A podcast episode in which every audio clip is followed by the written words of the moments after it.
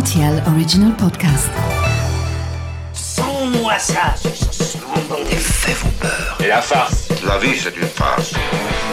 Ma soupe, vous plaît. Ça tord, les chocolates. Mon scarpe, mon germe-là Mais combien de fois je dois vous dire que c'est susceptible, l'aubergine?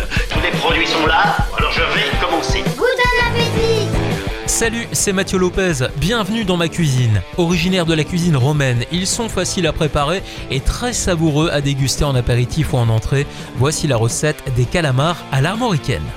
Pour réaliser ce plat pour 4 personnes, vous aurez besoin de 1 kg de blanc de calamar, 2 gros oignons, 3 gousses d'ail, 500 g de concassé de tomates, 15 centilitres de vin blanc, 4 centilitres de cognac, 40 g de concentré de tomates, de l'huile d'olive, du sel et du poivre.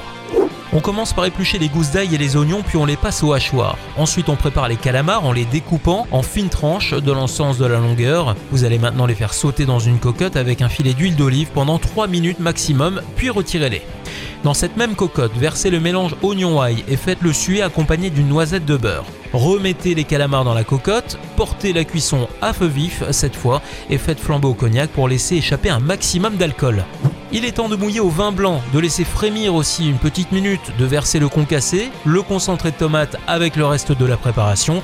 La cuisson se fera à feu doux avec un couvercle pendant environ une heure. Puis sur les 10 dernières minutes de cuisson, vous retirez ce couvercle pour faire épaissir votre sauce tomate. Ces délicieux calamars pourront être recouverts de fines herbes au moment de servir et pourquoi pas accompagnés d'un riz blanc. Voilà, j'étais ravi de vous recevoir dans ma cuisine pour ces calamars à l'armoricaine et maintenant c'est à vous de jouer les chefs.